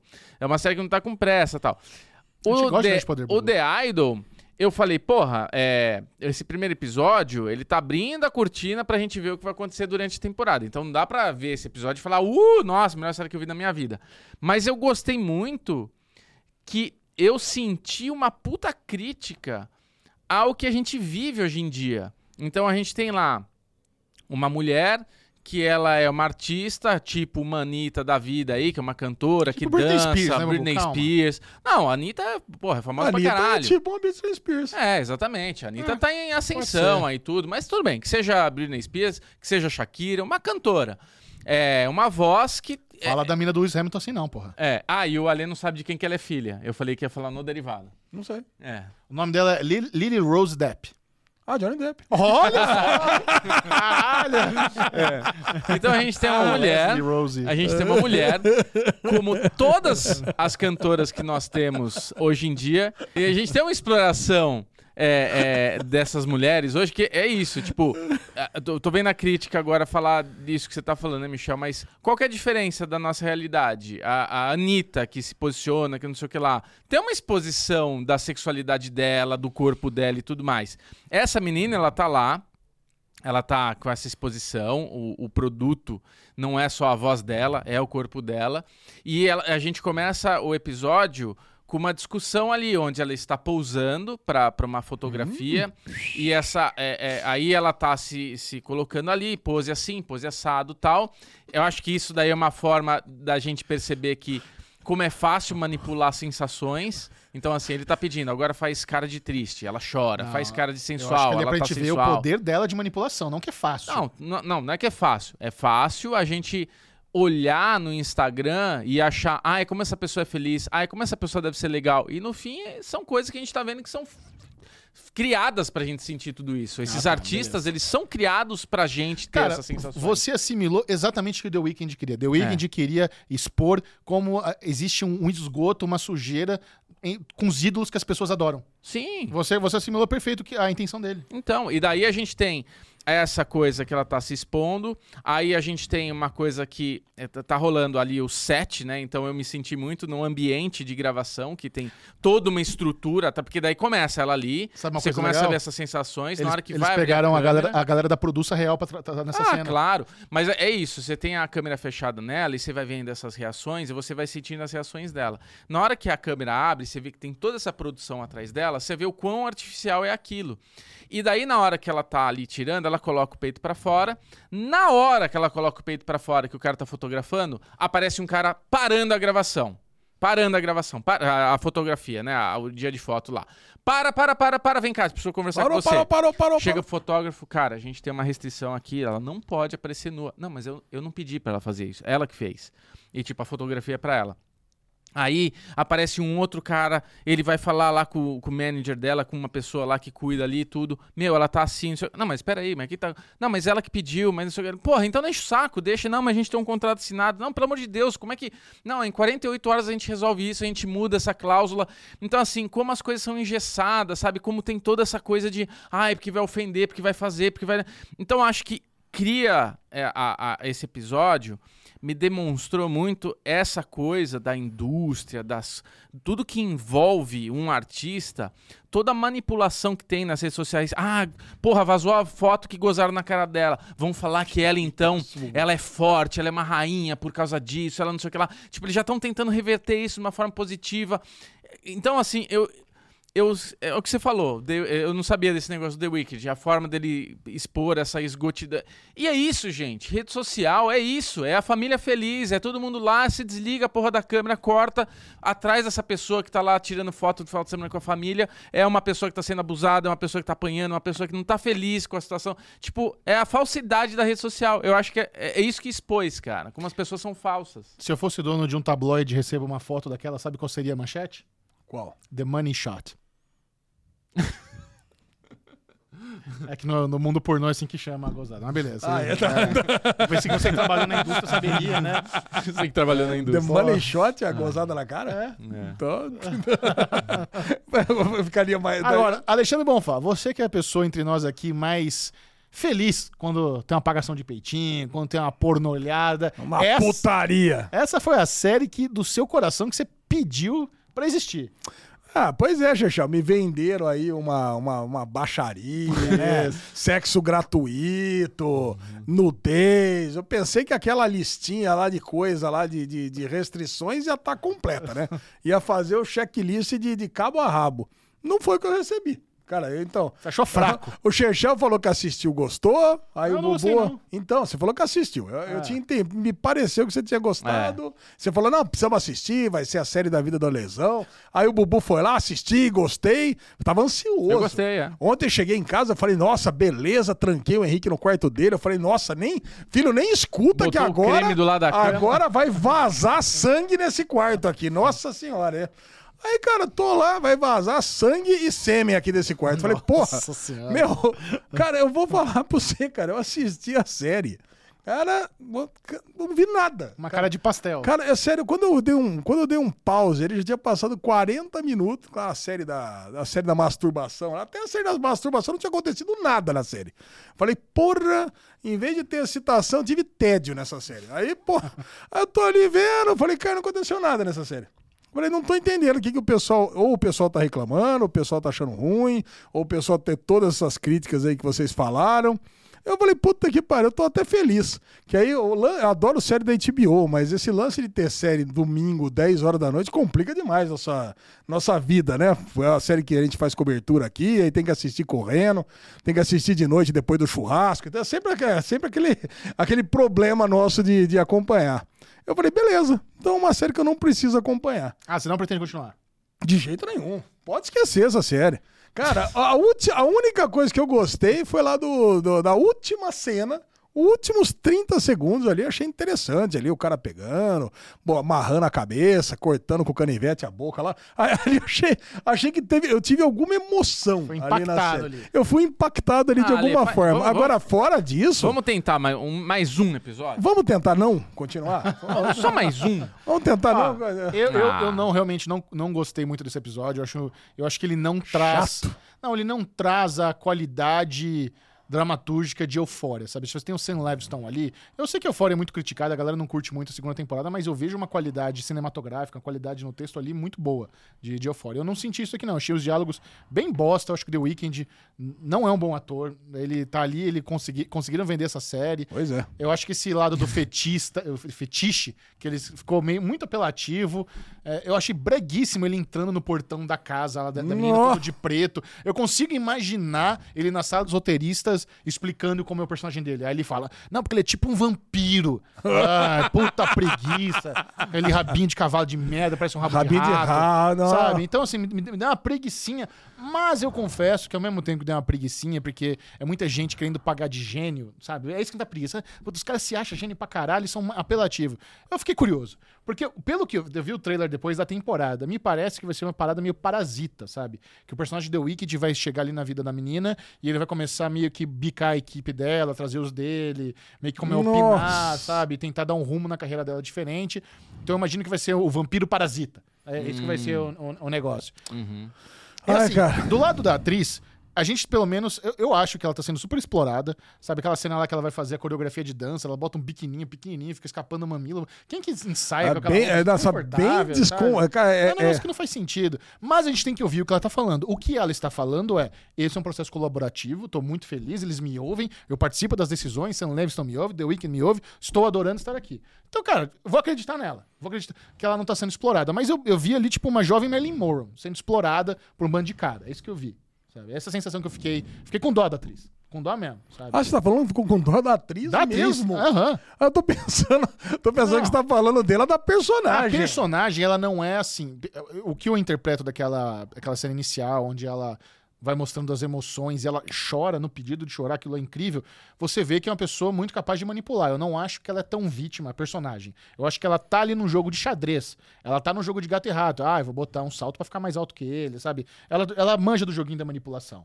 Sim. Ela dá uma humilhada no cara, fala, ah, você tem, você tem um rabo de rato na cabeça. Sabe? A personagem eu não acho ela tão vítima. A atriz, eu sinto, eu me incomodou. Eu falo, caralho, estão tirando proveito dessa menina. Ela é jovem, tá feliz, tá num projeto da HBO. Pô, imagina você é uma jovem atriz, seu pai aí é muito é mundialmente co- conhecido, e você recebe a oportunidade de ser protagonista de uma série da HBO, do mesmo criador de Euphoria, com um dos músicos mais influentes do planeta Terra atuando e produzindo. Puta oportunidade. Como é que uma jovem atriz não ia ficar feliz? Mas eu acho que ela tá iludida. Eu acho que ela não entendeu que esse é um papel bosta. Cara, eu sinto que a série é uma crítica exatamente a isso que você tá cara. falando. A gente fica supondo coisas que a pessoa tá confortável e tá satisfeita de estar lá, entendeu? Tipo, como a, Pois é. a jornalista para, ela tá lá fazendo a entrevista, ela para, olha, eu só queria dizer que eu me simpatizo com você, não sei o que lá. Aí ela vai e liga a porra do negócio, vai, o que, que você quer? Aí ela pausa de novo, ai, tipo, ela não tá, ela não quer ser amiga da, tri, da, da jornalista. Jornalista. Faz a tua entrevista e para de me manipular, eu sei que você tá falando isso só pra tirar coisa de mim, entendeu? Então acho que a série, ela vai exatamente com essa crítica da gente ficar querendo imaginar o que tá acontecendo. Na ve... Tipo, meu, ela tá lá ganhando dinheiro, ela tá feliz, ela tá. E, e- e é a realidade, entendeu? Mas sabe o que acontece, Bobo? Tem outras séries. Tem, a HBO adora mostrar o lado de lá da cortina. É. Eles têm outras séries que fazem isso. Entourage mostrava o lado de, do lado da cortina do- de Hollywood. Sim. VIP, em forma de comédia. VIP mostrava É, política. bem diferente. É, é. O Ballers mostrava a, a parte da- do esporte. futebol, é. As três são comédias. Eu acho que agora eles têm uma quarta série que mostra o, lado, o outro lado do véu, que, que agora é um drama. Sim. E eu acho que eles estão perdendo um pouco a mão nisso, sabe? Eu acho que eles estão. Existe uma liberdade criativa muito única em você ter uma série na HBO. Existe orçamentos únicos na, na indústria você ter uma série da HBO. E eu acho que eles ficaram um pouco deslumbrados com liberdade criativa, orçamento. E não- eu não acho que, que condiz com o padrão da, da emissora. É, eu, eu, eu de verdade gostaria de insistir pra vocês. Eu vou ver e, mais. E pra vocês. Vou ver mais. Pra gente assistir mais. Eu vou ver mais. Porque, Vamos ó, ver mais. o Michel, há muito tempo atrás, ele, o, o Michel ele tinha compartilhado, porque va- é, eles tinham vazado de propósito um trecho da série onde mostrava o The Weeknd, já do lado da, da, da atriz, né, da cantora, e ele tá numa entrevista. E a entrevista tá falando de tipo, ah, você, você tem uma oportunidade de estar dando uma entrevista pro nosso jornal. E ele vira e fala, como assim? Olha o tamanho dela, olha o tamanho de vocês. Vocês são insignificantes perto da- do que onde ela atinge e É- tal. Era, era um do- dos agentes dele de paletó lá. Não era... era ele, não era o The Weeknd? Não, não, outro, ca- outro cara do- da mesa não era o jornalista, era, É. era, alguém da assessoria dela convencendo. Ah. É o carinha, é o carinha do, do Schitt's Creek que tava nessa cena. Ah, do Schitt's Creek, É. né? Então, é, isso me, me chama atenção, cara. Eu, eu quero ver mais. Eu, Eu, quero, também, eu também. tô curioso Eu gosto pra- de ver o outro lado do véu. É, Eu- isso, isso exato, me atrai. exato. Eu to- todas as séries que eu mencionei eu amo. É. Mas eu concordo Não, com Ballers eu não acho eu concordo que não é, eu concordo que não é um puta episódio de abrir uma temporada, de abrir uma série. É um episódio é, eu acho que tem pesa um pouco a mão. Eu gostei, mas eu sei que isso é muito particular. Eu acho que pesa um pouco a mão pro lado assim, isso daqui é uma obra de arte. Então tem muita cena É isso ali. que eu disse, muita gente se achando espertão. É, não é gente achando espertão, mas assim, tipo, tem muito take ali que você vê que, meu, sabe, demorou um dia pra fazer aquele take pra aparecer cinco segundos. Preguiça, cara. Então isso, isso daí é uma coisa que eu, eu vejo com um olhar de puta, que legal essa cena, esse take aqui planejado, parece uma foto, né? Porque do lado tá tudo preto aqui e daí tem só o quadradinho ali com a pessoa no meio, é uma fotografia, parece uma então você entende ali todo o trabalho que teve naquele take, mas é isso, dá preguiça e eu acho que deixa um pouco lento o episódio. Quer Tipo, falar, Lezinho? Eu dei nota 35 pra esse episódio. Caralho, é, tá meio com- junto eu com os dei críticos nota aí. 35, não, eu tô bem, tô bem abaixo dos críticos, É. inclusive. Eu né? gostei. Acho que os críticos estão com a nota 60, mais ou menos. Cara, É, eu eu tô, daria eu, um 60 também. eu, tô- eu tô com a nota dele, nota Você? 35. Oitentinha. E por vocês eu assisto o segundo episódio. Aí, Ale! Por vocês eu assisto o segundo Porra, episódio vamos. já sabendo que eu vou odiar. Mas Não, abre o que eu acho que você vai gostar. Eu preferia muito mais assistir Perry Mason, por exemplo. Eu, puta, eu, preciso, eu sempre esqueço de Perry Mason. Cara, Perry Mason, gente- cara, eu, eu assisti três episódios, cara, e tava adorando a Largamos temporada. a mão. É que realmente, pô, ele tá com uma overdose de HBO, né? Sim. Coisas Não, aí. eu, eu matei Amor e, é, e Morte. Você matou? Matei. Eu, eu tô na- no quarto também. Mas isso eu tô assistindo com a Lu. tô Cara, assistindo sabe o que é- tem nesse. Acho que é no penúltimo, no último episódio, eles mostram a cena da machadada. Caralho. Pesado. Pesado. Pesadíssimo. É. É isso? Vamos agora preparar o bigode, lustrar a chuteira, porque chega ao fim, depois de três temporadas, Ted Laço, Alesão. Puta que A pariu. Lesão Aí fez sim. uma Isso. maratona, uma overdose pra chegar ao programa de hoje em dia com Ted Laço. Que Cara, como acabou semana passada, eu tinha assistido só quatro episódios da última temporada, assisti oito horas de Ted Laço. Caraca. E como eu precisei de lenço, Xixão, vou falar pra mesmo. você, cara, essa série é a série que. Cara, não tem série mais, mais good vibes do que Ted É bem good Laço, né, vibes, cara? é verdade. Porque, meu, ela até tem alguns dramas, até poderia levar para alguns questionamentos, algumas questões, como Colin, por exemplo. Poderia aprofundar, mas não. Ela sempre fica ali na superfície dos questionamentos para aquecer seu coração, Uhum. né, cara? Então ela, ela prepara ó, aquele draminha e depois te resgata. Então você fica com aquela cabecinha no, no fundo da piscina só por 10 segundos ali, para parecer que vai afogar, mas não vai. Ser resgatado. Todo mundo te. Ah, todo mundo se abraça, todo mundo se beija. Até o Nate, que eu detestava, você acaba gostando dele, distribuindo águas, fazendo um papel importante na vitória contra o City. Cara, então é, meu. Cara, é uma puta de uma série. Do City não, né? Contra o West Ham, cara, é uma puta de uma série, cara. É, vai fazer uma puta numa falta. Oficialmente, a Apple TV Plus está com dificuldades de chamar essa terceira temporada de a temporada final. Como assim? Eles não estão chamando de a temporada Eu já tenho nome pra essa. Você lembra que eu, eu dei o nome? Eu achei que a, a continuação de Ted Lasso ia chamar Roy Kent. Certo? Mas é, o Roy, ele perdeu muita, muita força nessa, nessa última temporada. É, eu acho que foi distribuído os papéis. Ele tinha um pro- Na segunda temporada, ele era tão protagonista quanto o Ted Lasso. Oi! e nessa, cara, o protagonista principal da série foi o Richmond. Eu acho que se, se tivesse uma continuação da série, deveria ser um spin-off chamado Richmond FC. Ou The Richmond Way, que é o nome do livro. Ou do... The Richmond Way, cara! Melhor ainda, caraca, cara. Mas eu chamaria. é, faria muito mais sentido. Você sabe que pra mim, eu gostei muito do final. Eu achei o final redondinho. Ele, ele, ele é aquele clássico final de série full circle, né? Onde você vê o menino que pediu tirar foto com ele no primeiro episódio, tira foto com o Ted no final. Você vê ele fazendo a mesma dancinha que ele fez no começo da, tempo- da, da- da série, fazendo no final. É, o, o filho dele, quando ele vai lá, é, não termina, ele vai ser o coach do, do time infantil do filho dele. Ele chama, fala pro filho ser um goldfish, né? Um peixinho dourado, igual a filosofia. O filho dele é a camisa 9, que é a mesma camiseta, a camisa do, do Jamie Tart. Então ele tem todo esse. Ele volta pro Kansas, tipo, como se ele fosse a Dorothy, sabe? Que voltou depois de guiar todo mundo pela estrada de tijolos amarelos, transformou aquele time no- numa família. Então eu gosto muito do final, mas eu acho a terceira temporada a pior das temporadas. Você tá falando sério? Eu acho a temporada assim mais.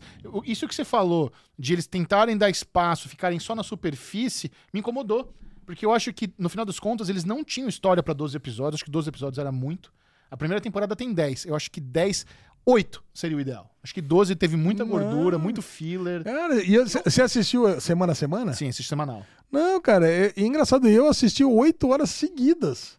E eu, achei, e eu não me cansei em momento algum. Do que, que serviu o relacionamento da Jack com a Killy, por exemplo?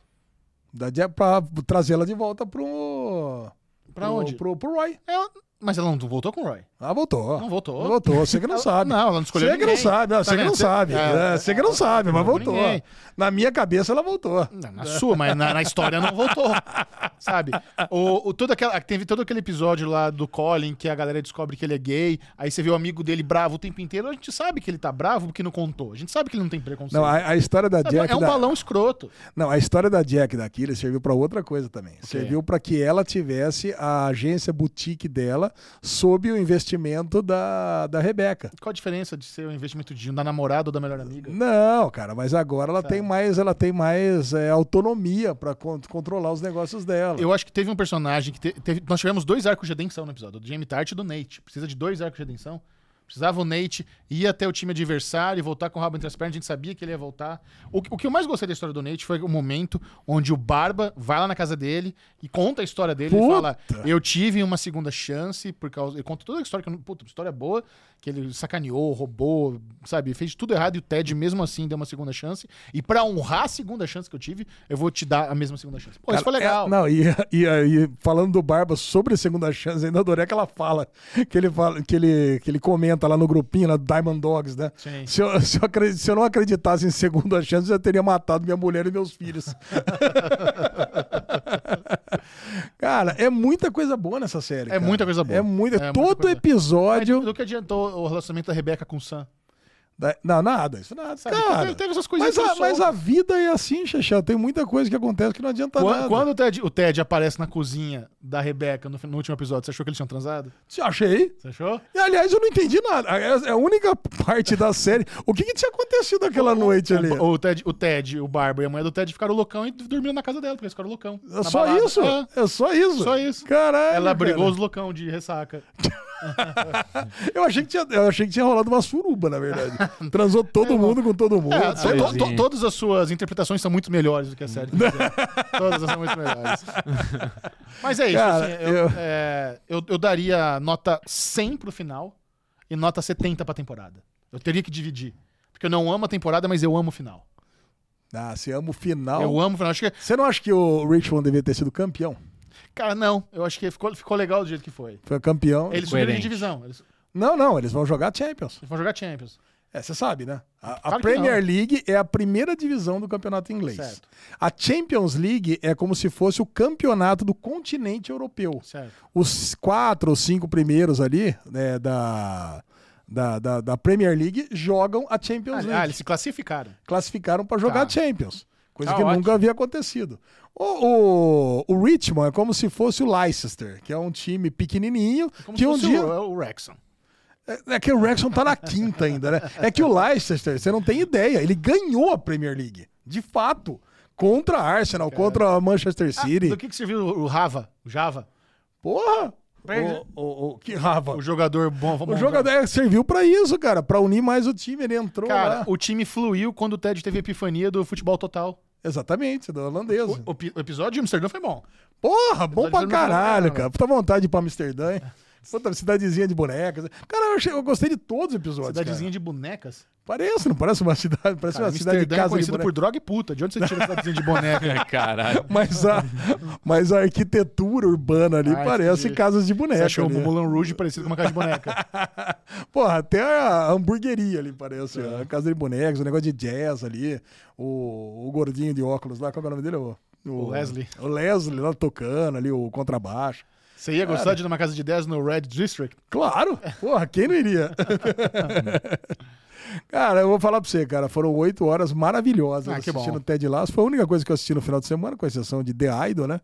Preferia ter assistido mais um episódio de Ted Lasso, inclusive.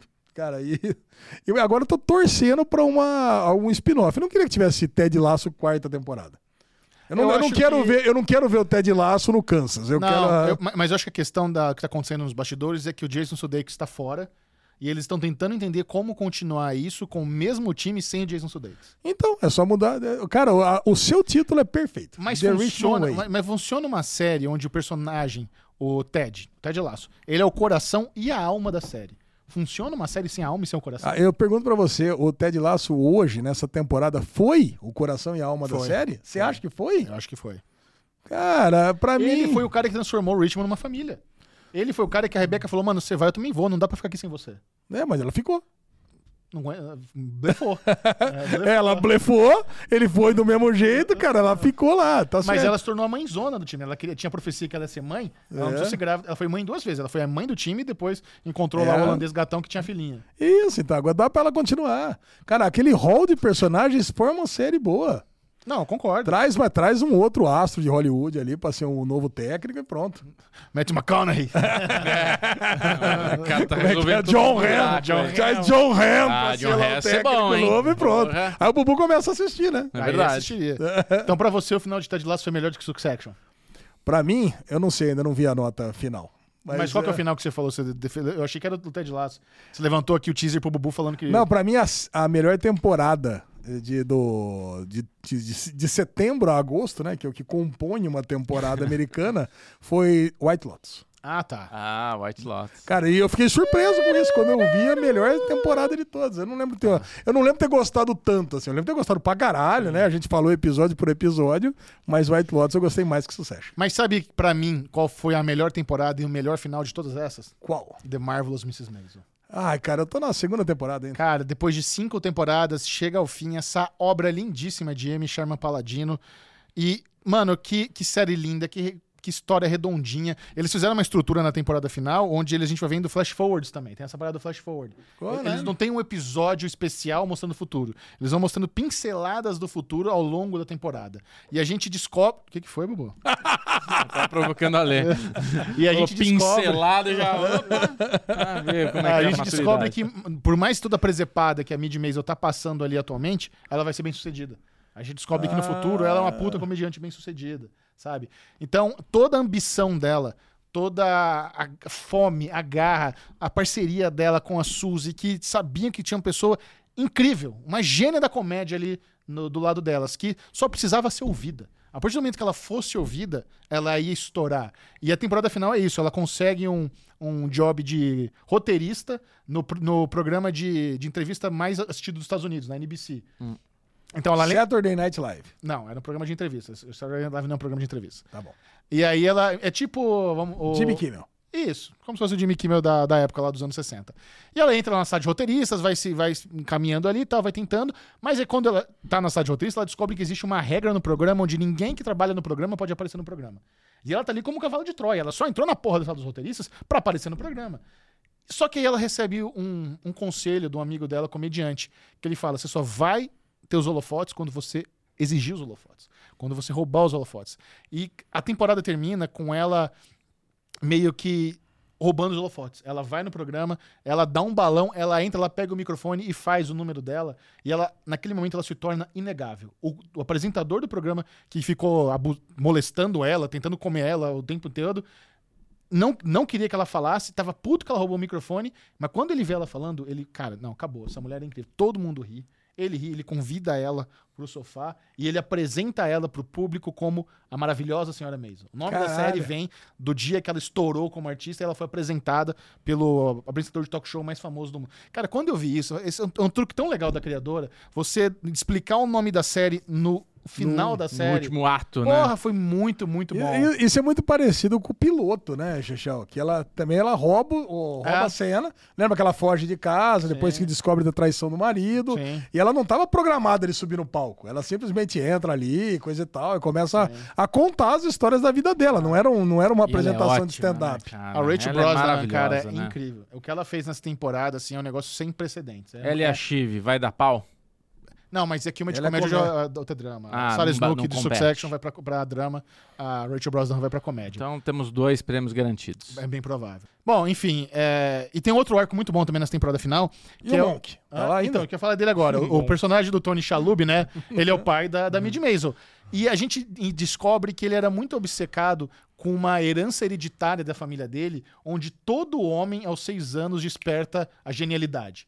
Fica genial. E ele tem lá uma regrinha, fala, mano, não. Aí, aí ele queria usar essa tática com o neto dele, com o filho da Mid. Que ele, ele ignorava a criança por seis anos, mas quando a criança fizia seis anos, ela ia brilhar. Ia tocar piano por conta própria, ia escrever, sabe? E ele sabe, não, todo homem da família aos seis anos desperta a genialidade. Aí ele descobre que o menino é um puta de um banana, que ele não sabe porra nenhuma. E quem é gênio é a menina, é a criança. E ele tem uma epifania, ele fala, caralho, velho, na verdade, esse, essa herança hereditária da genialidade, ela já aconteceu na geração anterior. A mídia é gênia e não meu filho. E hoje meu filho, ele é super bem sucedido porque eu dediquei todos os meus recursos, toda a minha atenção pra ele. Imagina se eu tivesse feito o mesmo por ela. Cara, Caralho. quando ele tem essa epifania, é tão incrível. É tão foda. Ele tá num jantar ali com os amigos e ele tem isso. E depois todo mundo lá. E no, no dia aquela história que ela vai fazer o número dela, que ela, que ela é apresentada, a família dela tá lá, os pais, o ex-marido. Tem uma história muito legal envolvendo a máfia italiana também, que os caras controlam o escritório da Suzy. E aí o marido dela fala: Não, vocês não vão ter mais participação. Em troca eu, eu dou o meu. Vocês têm o meu bar como. como vocês têm uma porcentagem, mas não quero que vocês peguem nada. Isso salvou ela, porque depois ele foi preso por causa de lavagem de dinheiro e salvou. Ele botou. Ele o tempo inteiro botando ele na reta por ela. É muito legal. E só que a série termina em 2005. A Mid tá com 83 anos de idade. Caralho! E ela tá velha, morando na, mai- na maior cobertura de Manhattan, com todo o sucesso do mundo, querendo trabalhar. Ela tá ali com a equipe dele tendo uma reunião. Que, ah, vendo o calendário, na segunda você vai fazer isso? Na, peraí, na terça. Não, na terça você tá de folga. Folga? É, terça você pode descansar. De- Arranja um lugar, cara, eu quero me apresentar. Ela, não- ela quer trabalhar aos 80 anos. Só que ela tá sozinha. Ela tá numa mansão sozinha, navegando, na- andando ali capenguinha na casa dela. E a única pessoa, o único relacionamento dela que depois de todos esses anos é a Suzy. Ela liga pra Suzy. A Suzy também tá velhinha em outro continente, uma coisa mais tropical, nem sei onde é que ela tá, com umas araras no fundo. E elas conversam ali e choram de dar risada. E mesmo assim ainda rolou um momento da vida delas onde elas brigaram, já se separaram, a Suzy e a Mid. Depois ela se toma. Então, assim, que história incrível. Que História foda. Que interpretação boa, que final incrível. Eu não poderia. Pra mim, The Marvelous Mrs. Maisel é a melhor série original já feita pelo Prime Video. Eu adoro The Boys, eu adoro Fleabag, mas Miss Maisel é a melhor. Melhor que Vox Machina?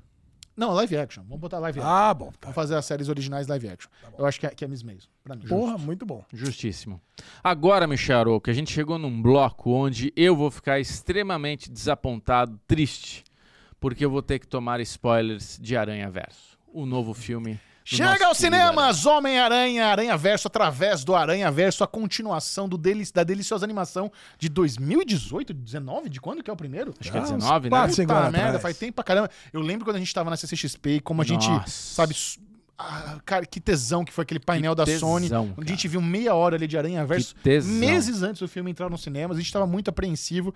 E, é- e esse segundo filme, Lesão, é um feito artístico tão incrível. Nossa, cara. Cara, cada universo, cada personagem tem a sua própria textura, o seu próprio desenho. O universo da Gwen tem aquela coisa meio aquarela. O que, que é o punk, o, o aranha punk, cara? Que Punk tesão. aranha. O, o aranha punk, ele me lembrou até o Rocket Raccoon. Porque ele tá lá, lá na cidadela dos, dos aranha, vai catando as merdas. Do, pra que não, eu tô roubando aqui. E no final ele monta o reloginho que precisa. Ele foi muito Rocket Raccoon ali. Foi muito mesmo. Cara, animal. Mi- Miles Morales, personagem incrível. Ah, e você viu dublado.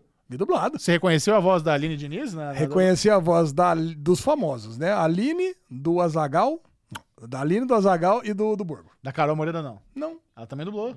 Então, você falou, eu tô tentando, cara. Eu sei que é o seguinte, esses famosos aí, todos estavam lá no, na, na TVA, Na TVA dos Aranha. Muito cara. TVA. Cara, tá todo É- mundo é ali. mistura de TVA com a cidadela do- dos Ricks. Isso, exatamente, cara. É ali que tava lá, porque lá tem muito aranha. Então eu senti que era ali que eu tinha que ficar esperto. Cara, mas pra quem ama quadrinho, isso é uma, é uma chuva de referência. A Aline cara. falou uma, uma frase até que grande ali, cara. Foi, ela era, É? ela era a aranha cadeirante, né? Não sei, cara. É, ela falou que ela era aranha cadeirão. Olha, ele já confundiu tudo. Eu, cara, eu vou falar pra você, cara. É, é impressionante esse, É esse- muito esse- impressionante. E assim, eu, eu fui no cinema, nós fomos em cinco pessoas. Então tava eu, tava a Lu, que não, não liga, caga pra filme de super-herói. Ok. Cara, eu cago pra Homem-Aranha, pra tudo. E, e tava com o Henrique, esse sim, tava super empolgado pra assistir. É. Fui com a Sofia, minha filha, que também tava super empolgada pra assistir. E fui com o João, marido dela. Cara, então vamos cinco pessoas que também não ligam muito pra super-herói. Cara, os cinco saíram assim, mas impressionadíssimos É. com o desenho. E uma coisa que o Chechel falou é verdade. A gente você tem vários estilos de arte. Eu acho que é isso que pegou muito a Lu, porque ele é muito lindo. você lindo tem demais, ali cara. no mundo, na terra da Gwen Stacy, você tem um estilo de desenho de aquarela. Você pega na, na terra do Miles Morales, você tem um estilo de quadrinho mesmo. Você vê até as bolotinhas de quadrinho de impressão gráfica. Você acha que rolou ali Você- um, um product placement da Nike com o Air Jordan ou o Air Jordan já é um, um item da Ah, cultura pop tão cultura incrível? pop tão incrível, Ah, com é incrível, certeza. Aí você tem o, o- Quando você aparece o. O punk, o punk aranha, você tem aquele desenho que é um desenho típico de fanzine. Né, que você tem, você tem até o, uma, uma borda em volta dele, em volta de, Sim. de- de tudo, que, tudo que aparece perto dele, tudo que ele pega, né? Então fica com aquela borda. Quando aparece o Abutre, cara, parece um desenho de Penny Dreadful, né? Aqueles desenhos de começo de século XIX, com aquele desenho meio achurado, tipo Sherlock Holmes, assim, era vitoriana. E o. E qual que. O Aranha 2099? Ah, isso. E o Aranha 2000, o Miguel O'Hara, quando ele aparece, é um desenho é de, de desenho futurista.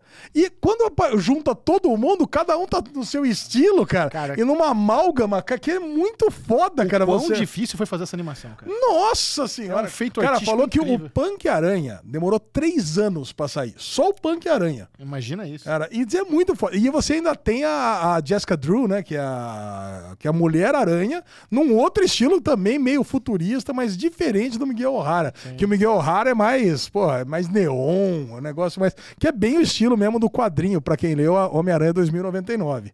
Cara, e quem acompanha, pô, eu leio desde os 10 anos de idade. Meu, eu vou falar pra você, cara, eles trazem os elementos de tudo pra quem viveu o universo do Homem-Aranha. Então, pra quem assistiu os filmes do Tom Maguire, tem uma cena do, vi, do filme do Tom Maguire Muita ali live action ali. Quando morreu a Gwen Stacy tá ali. Cara, eu lembrei quando morreu. Cara, eu vou falar, quando apareceu a morte do Capitão Stacy, eu lembrei o dia e a hora que eu li esse quadrinho. Cara, eu tava lá com meus 10, 12 anos de idade, eu tava no meu quarto, na casa da minha mãe, cara, mas me veio uma memória afetiva, mas me veio uma lágrima na hora. Eu falei, caralho, o pai da Gwen morreu. Cara, assim, é um negócio tão foda, cara, e mexe com a gente de Olha, tantas você formas. sem barba dá pra ver melhor que você quer chorar. Caralho. Lá. Cara, é assim e, e- assim, e eu vou falar, eu tenho que confessar um negócio pra vocês que eu detesto que exista o Aranha Verso. É. Assim, pra fins de universo compartilhado da Marvel. Pra mim é um negócio que não faz o menor sentido. Pra mim isso é uma coisa que tinha que ser. Cara, eu não posso imaginar que existe o Homem-Aranha lá do, do Tom Holland e que existe, ah, ô galera, pera um pouquinho aqui, ô Vingadores, eu vou sair daqui, eu vou dar um rolê lá com os meus amiguinhos ali, que existe uma coisa completamente à parte pra fazer umas missões aí pra corrigir o, o, o, o, o, o, cânone. o cânone. Cara, não dá. Cara, pra mim é um negócio pra mim que tem que ser uma coisa completamente à parte. É tipo o Batman lá do, do Matt Mas Reeves. o, o Miles Morales live action tá, já, já foi anunciado, vai rolar. É lógico, né? Eu sei que vão tentar misturar tudo. E, a- e o roteiro, né? Estamos falando só da arte por enquanto, mas o roteiro também é fantástico do Aranha Verso. Cara, o lance do, do, do Miles Morales ter sido picado por, uma- por uma aranha que não era da terra dele. Pô, aquele, aquela, aquela cena que é ti- estilo Silêncio dos Inocentes, né? Que tá um- a galera foi pra um lado e foi pro outro. Ah, puta que pariu, Chechel. Que filme do Incrível, caralho, cara. incrível, incrível. É incrível, cara. Por isso que eu, eu falei, eu, eu gostei muito mais desse do que do primeiro. E é muito bom ver o sucesso, né? Babu, puxa a bilheteria aí. Quanto já fez nesse Ah, final de semana? tá Porque, bombando. cara, ele custou apenas, né, entre aspas, 100 milhões de dólares. Ele já tava com 300 e pouco, Só que eu 100 olhei. milhões de Só 100 dólares? milhões de dólares. Eu cara. achei que ia custar muito mais. Pois é, cara. É um negócio que você, você, você olha e fala, puta, isso aqui vale 100 milhões. Mas o que, que você acha também do Miles Morales ser o único aranha do Aranha Verso que não está disposto a sacri- sacrificar um ente querido pelo bem maior? Porque todos os aranhas têm, esse- eles são, tipo, os reis do sacrifício. Que que você acha que ele tá sendo egoísta ou que é um- uma característica diferente dele que talvez se os outros aranhas tivessem, eles poderiam continuar sendo super-heróis sem precisar sacrificar o ente querido? Cara, o, o Miguel O'Hara, ele tentou fazer isso e ele destruiu o universo dele. certo. Então é, é por isso que ele é o líder ali da, da TVA lá. Ele é líder do, do, do, do Spider-Verse. Então já temos aí mundialmente 375 Puta milhões de que- dólares Num final de semana. num fi- em um final de semana. Procura aí, seja, Bubu, também, quanto que tá Guardiões da Galáxia já. Guardiões Tava que quase 790. 800. É, 790 acho que tava. É, então você tá, tá mais próximo de você do que de mim. Né? Mas continua o que você tá falando. O, cara, porque o, o Miguel O'Hara, quando ele perdeu o universo dele, aí que ele decidiu criar, né? Sim, O- a TVA. Cara, e, e com certeza já houveram outros casos que eles não conseguiram recuperar o cano e sempre dá errado. Então o Miles Morales tentar fazer isso, a única chance disso dar certo é porque ele não é, ele já faz parte do, do- ele já é um erro, é, já é um erro natural. Ele é anomalia original, ele É fala. como ele já é anomalia natural, Ah. então e se ele também mexer em alguma coisa, tá certo. Que o errado com o errado dá certo, né? Tipo E sabe quem é a anomalia original? O Neo do Matrix. o Nildo na Patrix, por isso que deu O certo. Miles Morales é o escolhido. É isso que é o The Chosen One. The Chosen One. É isso. Cara, Cara, pô, eu vou falar pra você, cara. Mas se você não foi ver ainda Aranha ver. Verso. Cara, no Rotten Tomatoes, se não, a última vez que eu vi, tava 98 com os ah, que se críticos, foda, tem que 98. ver, cara. Esquece a Rotten Tomatoes. Vai ver, cara. Só, seja feliz. Que delícia. É, É, isso. bom concordo. demais. Guardiões e tá em... Quanto? 781. É o melhor filme que eu vi esse ano. Assim, disparado Ah, Aranha realmente é muito bom. É assim, é o filme do cinema. Ah. Eu caí no cinema, em qualquer outro lugar. Cara, eu não me lembro de ter saído com uma sensação tão boa. E assim, e eu não sabia. Tem uma coisa, eu não sabia que tinha parte 2. Eu sei, continuou. Eu falei, como assim? Aí o Henrique falou pra mim, meu filho, cara, papai, não dava pra ter feito um filme de quatro horas? Eu falei, dava, eu ficaria. Mas o, o- o- no seu reloginho interno já não tava apontando que tava na hora de acabar? Cara, Porque eles tava. começam ali, dá, Eu- dá pra sentir que tá acabando. Eu achei que eu falei, nossa, esse final vai ser corrido. Eu pensei Ah, comigo, tá. eu falei, vai ser bem corrido esse final. Você gostou do vilão lá do Mancha? ah, isso que eu ia perguntar pra você. O vilão é muito bom, né, cara? bom. E o vilão só acontece porque existe anomalia também. O vilão também é uma anomalia, né? Ele chutou o próprio cu, Lesão. Ele chutou o próprio cu. tem roteiro melhor no mundo que Não esse? tem, cara, não Caralho, tem. cara. Cara, é... Mas você sabe que o Aranha Verso, cara, vai ser pelo menos o terceiro filme esse ano com, dividido. Velozes Furiosos foi dividido, Missão Impossível vai ser dividido e Aranha Verso dividido. Puto, Missão Impossível também vai ser dividida. Ele chama Cara, Acertos... e- e Calma lá, ele chama Missão Impossível Acertos de Conta, parte 1. Ah, eu não sabia, não sabia. Pelo menos esse aí não vai ter surpresa. Agora, o Missão Impossível, parece que o Tom Cruise estava chorando aí nas redes aí, né? Sim. Que ele não vai ter IMAX porque o Oppenheimer vai ser no mesmo, no mesmo final de semana, é isso? No- então, nove E dias... de- Barbie também, né? É isso? Isso. Nove dias depois que o Missão Impossível for entrar nos cinemas dos Estados Unidos, entra o Oppenheimer. Só que o lance é que o Nolan, ele é o queridinho do, dos IMAX. E a Universal Pictures garantiu três semanas de exclusividade para todas as salas de IMAX na América do Norte para Oppenheimer. Puta Então o Tom Cruise vai ter só uma semana de, de bilheteria de IMAX. E, e o- e ele tá desesperado porque o Missão Impossível 7 estourou de orçamento porque ele filmou na pandemia e é o filme mais caro de toda a franquia. Só de moto foi quanto? Uns 150 mil, milhões de dólares. Foi daí. Que ele jogou lá no. Foi. Então, o Missão Impossível 7 tá perigando ser um puta preju. É. Puta vida. Eu acho que ele muda a data, hein? Tô sentindo. O filme tá marcado pra estrear dia 12 de julho. Você acha que em um mês ele muda data? Falta eu um acho mês. que ele muda. Mas Foda-se. não dá. Tom Cruise. Cara, É, todo, essa- todo o material de marketing tipo- já Você viu a gente aquele- sabe bem, Bubu, essas campanhas de marketing é caro pra caralho. eu mandei cara. pro Michel, Ale, um, um trecho do. do Matt Damon, que estão entrevistando ele, e ele falou: Cara, um dia eu tava no bar com o Tom Cruise. E eu tava falando pra ele, falei, porra, Tom, eu queria muito ser que nem você, cara, fazer uns filmes assim. Como é que você faz essas cenas? Ele falou, cara, eu quando quis fazer a cena, é que o Matt Damon queria saber como é que ele fez aquela cena pulando o prédio, como é que ele conseguiu. Em Abu Dhabi, acho que É, uns como é, cinco. como é que você conseguiu aprovar isso? Ele falou, cara, eu chamei um cara de, de efeitos especiais, conversei com ele. O cara da segurança, que cuida da segurança. É, e ele falou, cara, é, é impossível fazer essa cena. Ele, caramba, mas e aí? Eu contratei outro.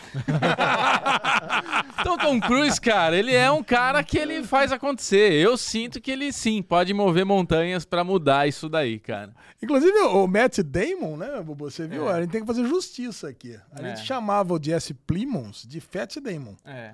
Agora o Matt Damon tá Fat Damon e o Jesse Plimons tá magrinho. Ele emagreceu muito depois do Amor e, Amor e Morte. Amor viu? e Morte ele tá Caralho! rechonchudo. Ele, não, ele tá gordaça. Mas É, aí, depois das entrevistas que eu vi, ele tá sequinho mesmo. Cara, ele tá magrelo. Tá. Ele tá com... Quem ele é casado com quem mesmo? Chico? Com a Kate Kristen Winslet. Ah, Kristen Dunst. Caraca, cara. Kate Winslet, parecido. É mesmo, é. Tudo cadábrio. Olha, eu queria dizer que esse derivado foi muito gostoso. Eu adorei gravar antes do almoço, mas agora já tô naquele ponto de desmaiar. Vamos encerrar por Só aqui? quero saber, Bubu, você vai, já comprou seu Vision Pro ou não? Cara, não comprei, não irei comprar e é uma E tecnologia... tenho raiva de quem compra, é isso? Exato. É uma tecnologia que eu acho muito legal, mas eu juro pra você que é o tipo de tecnologia que já me incomoda. É, Pensar que já com essas bosta que a gente já tá se isolando, imagina com a merda de um óculos que você vai vestir e vai ficar em casa, que dá pra conversar, mas dá pra encher. Puta coisa, mano, tomara que isso não dê certo. Não, o Bubu tava nessa, o Bubu tava nessa, cara. Ele falou assim: não, gostei, pode ser que seja muito bom, mas tô torcendo pra dar errado. O negócio é esse. Ele É, já não dá, dê- cara. Ele quer que dê errado. Pô, daqui Eu a pouco tô- eu- assume logo os robôs aí, mata nós Você, tudo. você e quer pagar pronto. 3.500 dólares pra comprar. É, vai vir na, na lojinha da Apple, vai vir por 40 mil reais. 40 mil reais no Brasil, Já Michel. tá, já tá anunciado? É, Já. Cara, eu não consigo ver nenhuma aplicação além de entretenimento pra essa porra. é. Mas é isso. Isso se realmente for uma parada muito Não, imersiva não, não, que não, cria um efeito não, de pera um telão. pouquinho, eu Ó, consigo posso te ver falar? sim. Pô, call? Como você não consegue ver? Call. É, imagina, a lesão. na cara, liga a câmera no celular. Vai virar é o. Wally, vai Call. ficar todos os caras na cadeirinha voando. Cadeirinha, Você ó, vai ser o trouxa, você ser o único trouxão com óculos, todo mundo no celularzinho merda. É. Ah, que eu tô aqui na minha call e clicando no ar. que Não, não é todo mundo com o negócio. Clicando no ar. Cara, eu joguei, Michel. Eu joguei com óculos. é, é, eu joguei com óculos 2, aí o VR2, sei lá, da Sony. Um jogo de corrida, o Gran Turismo. E, e coloquei essa porra. Cara, eu saí enjoado. Vertigem Master. Enjoadaço, mas enjoado mesmo. Tem muitas pessoas que sentem isso. O Ale falou que viu uma entrevista de um cara falando que não dá essa sensação, esse óculos. Mas, quando você fala que você quer estar 100% no ambiente, Ale, tipo, beleza, uma coisa é assistir um filme aqui usando óculos. A hora que você bota, tipo, quero ficar imerso, dá tontura. Porque daí você tá no negócio, entendeu? Mano, ele- eles botam um exemplo da mina no avião. A mina no avi... Porra, no avião, se você tem uma, aquele visorzinho da Apple e você consegue transformar aquela telinha lixo num puta cinema só pra você individual, é legal. Só que a bateria dura duas horas. Ou seja, tem que ser um voo pra Brasília pra você usar Não, essa mas porra. você pega o negócio ali e bota pra ficar, pra ficar carregando. Ah, super legal. Puta tecnologia foda, você fica com um fio preso na cabeça. Tô zoando. Amiguinho, Ale, te amo, 40 mil Anderson. reais. Deixa Bagulho tinha que carregar. Eu preciso dar um recado pra turma do Derivado Cash. Também Semana tô passada não teve podcast. Ah. E é- muitas pessoas me mandaram mensagem perguntando por que, que não teve podcast. Cada Gente, faça parte do grupo no Telegram do Derivado Cash. A gente Ah, tem verdade. dois grupos. Nós temos um grupo que é de graça. Você pega o seu Telegram, coloca Derivado Cash, bum. Você tá no grupo. Lá Incrível. é a comunicação oficial do podcast com a, com a comunidade. É. Então você quer, você gosta do podcast? Eu sei que tem gente que não gosta de grupo. Eu não gosto de grupo também, não. Mas entra no podcast, entra Ah, no isso grupo vale do Telegram pena. e deixa mutado. Mas quando você precisa de uma informação, tá lá. Não, e esse é de sabe? boa. É, é muito importante. Galera de boa. O board é pra galera que assina, tá no mensalzinho, eles recebem info- informações exclusivas, tem conteúdo exclusivo, participa dos sorteios, mas nós temos o grupo aberto, Derivado Cast no Telegram, é lá que acontece a comunicação oficial. Perfeito! Beijo, amores! Tchau.